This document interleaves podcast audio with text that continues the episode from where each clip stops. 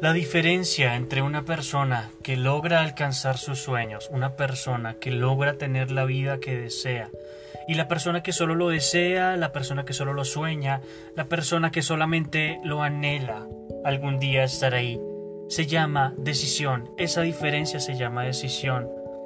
O tú decides seguir soñando, o tú decides seguir imaginando cómo sería tu vida, o decides hacerlo. No seas solamente un soñador, sé un hacedor. Si tú das el primer paso, vas a llegar a alcanzar lo que tú deseas, pero eso requiere constancia, requiere disciplina, requiere esfuerzo.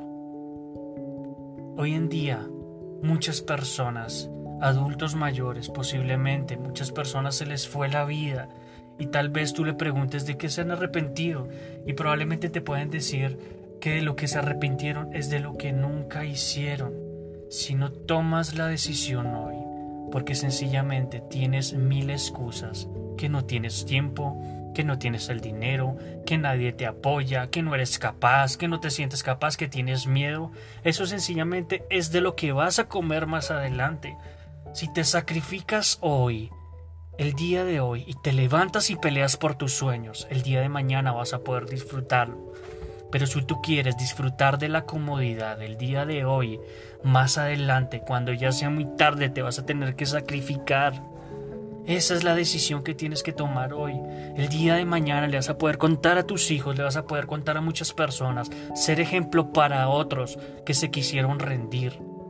Pero si tú hoy tomas la decisión de hacer algo diferente para tu vida, el día de mañana, vas a poder inspirar a tus hijos, vas a poder inspirar a tus familiares, a otras personas que jamás creyeron en ti. Hoy es el día. Decide cambiar tu estilo de vida. Da el primer paso. Albert Einstein decía, si quieres resultados diferentes para tu vida, deja de hacer las mismas cosas. Haz cosas diferentes. ¿Ok?